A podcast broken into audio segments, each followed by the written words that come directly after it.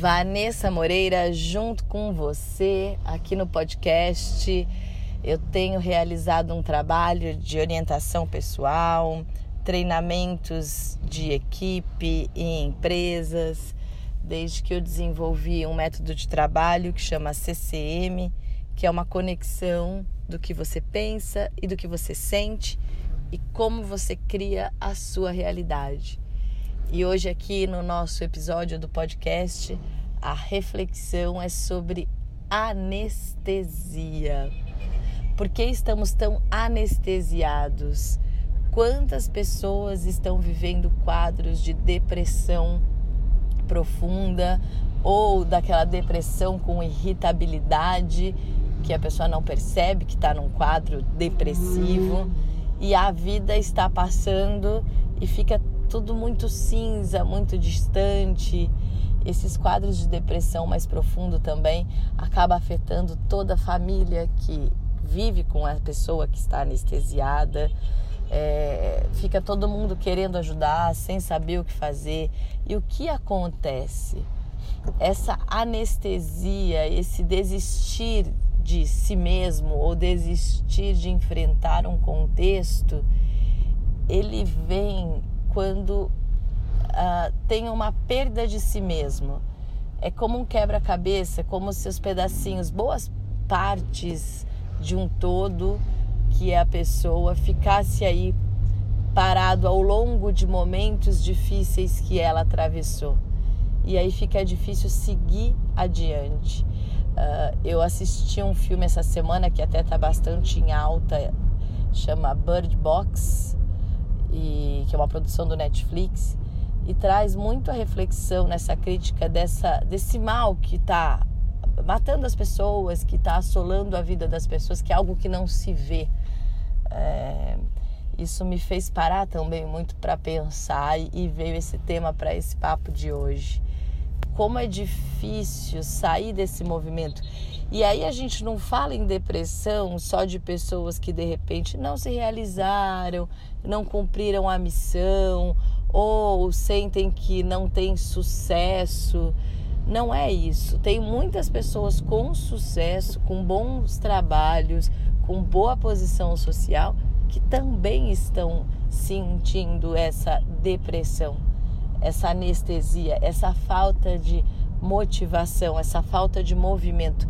É como se você é normal que, que muitos de nós sentimos isso em alguns momentos, mas quando vem essa anestesia, é, é como se você olhasse para a sua vida e você não estivesse lá, você não encaixa, você fica assistindo filme na sua cabeça de coisas que você gostaria de estar vivendo ou de coisas que você não se conforma de ter vivido, mas não vem para o momento presente.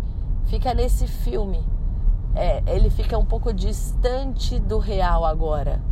Talvez por não aceitar o real como está, talvez por não saber o que fazer para sentir diferença. Mas a questão é: o que eu percebo que traz o brilho de volta aos olhos é quando se tem um propósito. Seja um propósito de curto prazo, de médio prazo, mas quando você sente que tem de fato um propósito de vida, quando você sente que está na sua missão, que a sua vida faz diferença, para o ser humano é fantástico contribuir para os outros seres humanos.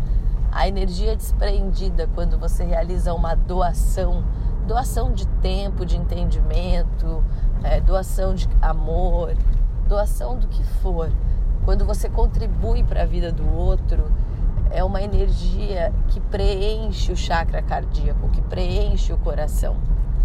E quando você está nesse processo de anestesia, você sente um desamparo muito grande. É uma não aceitação do que se vive e um desamparo, como se alguém fosse tirar você dali. Não que não tenha ninguém por você, mas ninguém vai conseguir saber que é necessário fazer para você sair dali, a não ser você mesmo, a não ser você e você procurando ajuda. Agora, o que acontece nesse estado de anestesia? Acontece uma conformação com a dor, uma identificação com o processo de dor. É uma identificação tão grande como se você e a dor fosse um só e você não consegue fazer nada para mudar esse quadro na sua vida.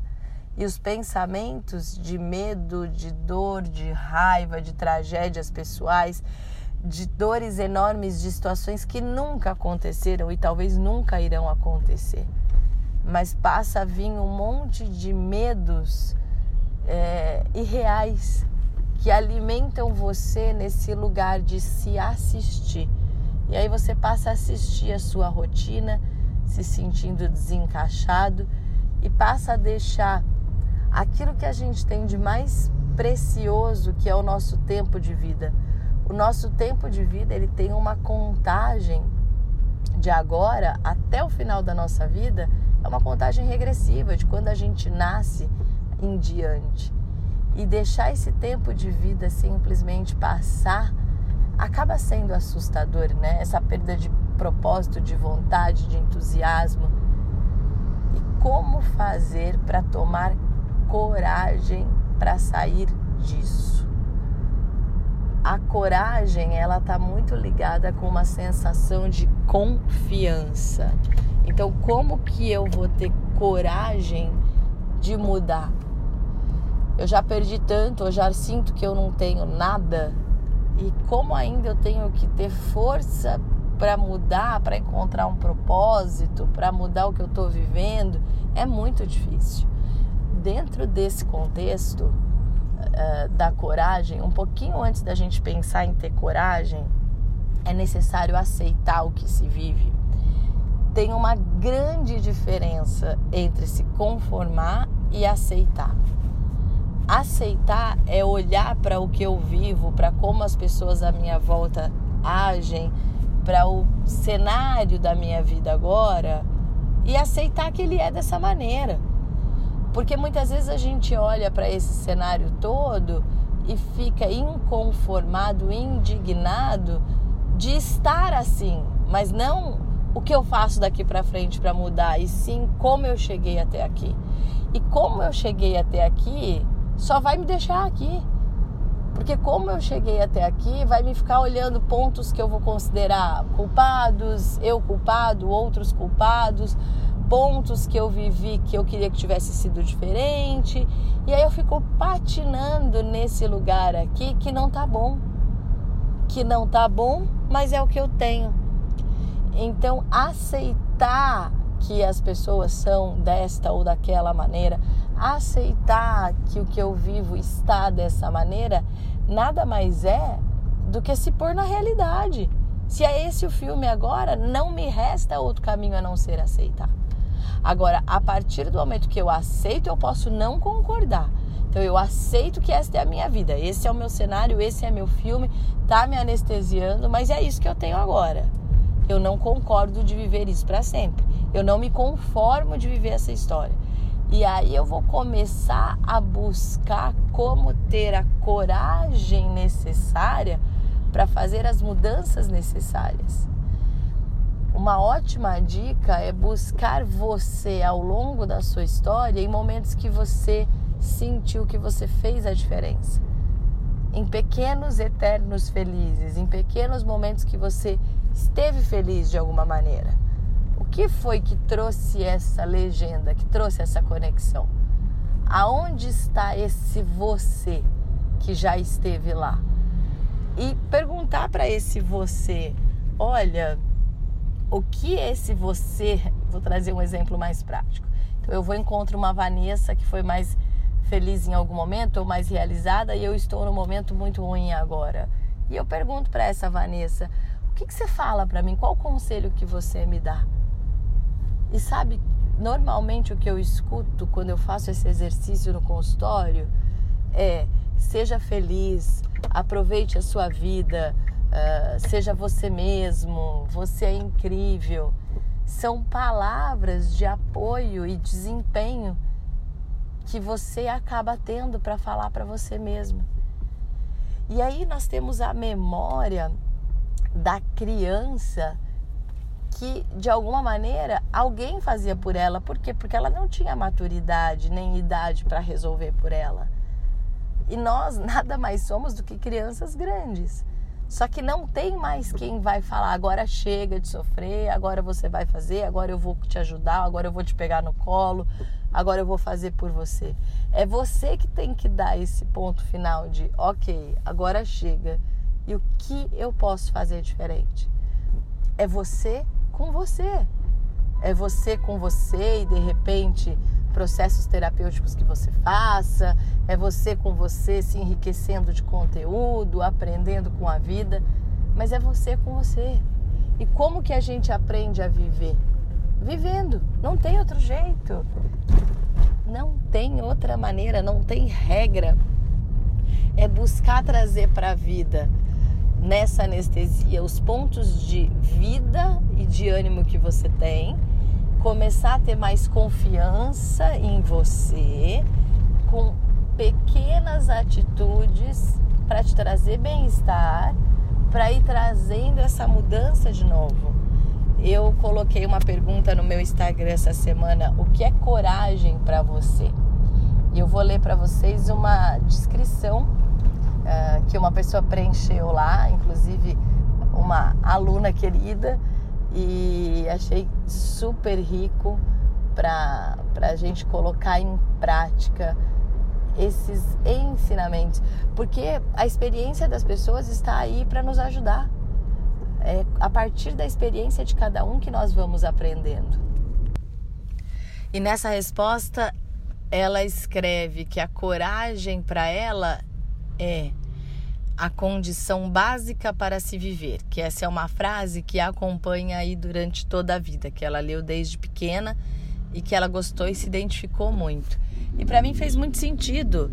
Uh, a coragem é mesmo uma condição básica para se viver. Afinal de contas, a gente está aqui num recorte de história sem saber de onde viemos e para onde vamos, e nesse intervalo de tempo a gente vive, que tem que ter coragem você tá aqui num videogame que você não sabe o que acontece. E ok, essa é uma condição igual para todo mundo. Ninguém sabe de fato, independente de crenças, do que se acredita, mas de fato, concreto, o que acontece antes e depois, quando você está no universo de todas as possibilidades, a gente não sabe.